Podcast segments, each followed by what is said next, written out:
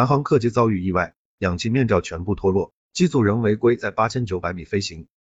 每当我们乘坐飞机即将起飞时，机舱内总会播放氧气面罩的使用方法。氧气面罩是客机上的重要安全设备。飞机在高空飞行时，外界的压力很低，机舱内必须加压。一旦遭遇客舱失压，如果不及时戴上氧气面罩，乘客在较低的气压下有可能会缺氧昏迷并受伤。然而，二月六日，南方航空一架飞机却经历了一场氧气面罩意外脱落的惊魂事件。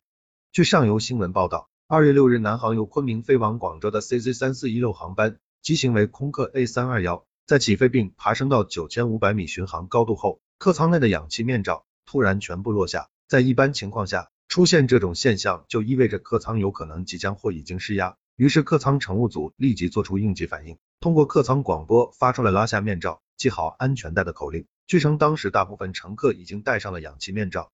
据民航专业人士介绍，客机氧气面罩里的氧气来源于化学制氧。实际上，在正常飞行时，乘客呼吸的空气来自飞机发动机压缩后的引气，在经过空调组件调温调压后送入机舱。当出现紧急情况时，机组人员会使用专门的氧气瓶供氧。而客舱则是由氧气发生器通过化学反应来产生氧气，再供给乘客使用的氧气面罩。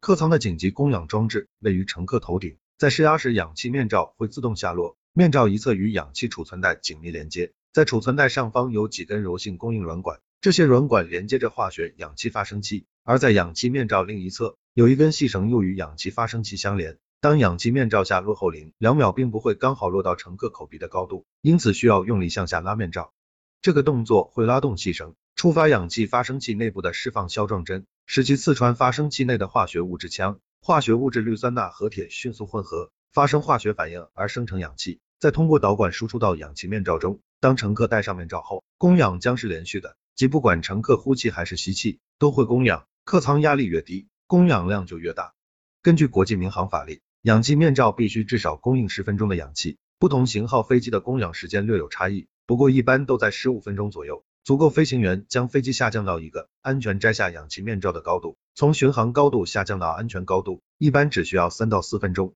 所以十几分钟的供氧时间已经够用了。但假如客舱已经失压，而紧急供氧系统又没有启动，或是没有氧气可用了，那就有可能发生严重的伤亡事故。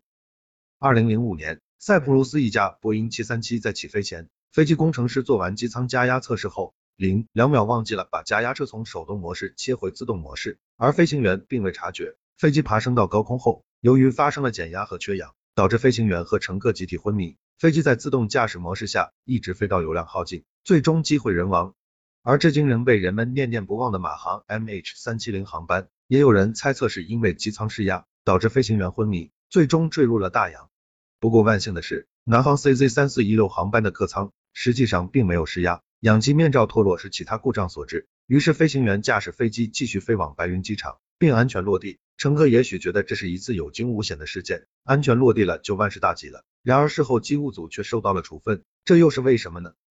原来机组在出现氧气面罩脱落事件后，随即进行了检查，发现飞机座舱高度稳定，压差正常，飞机也没有出现异常升降的情况，并初步判断氧气面罩脱落是由于飞机的氧气系统异常工作。属于机械故障，飞机实际没有出现影响飞行安全的故障，于是机组决定下降高度至八千九百米，并继续在高空三千米以上飞行了五十多分钟。就是这个决定造成了一次违规行为，原因是由于大部分乘客的氧气面罩已经被使用，五十分钟足够耗尽氧气发生器的最大供应量。如果此后在八千米以上的高空再发生一次真正的失压事故，由于紧急供氧系统能提供的氧气有限，氧气面罩已经无氧可供。就会引起真正的伤亡。我们知道世界第一高峰珠穆朗玛峰的海拔高度是八千八百四十八点八六米，二零二零年十二月公布的最新测量值，客机在八千九百多米高度巡航时，如果客舱不增压的话，相当于乘客在毫无防备的情况下，突然被放到了珠穆朗玛峰的峰顶，空气中的氧气只有海平面附近的四分之一左右，这就相当危险了。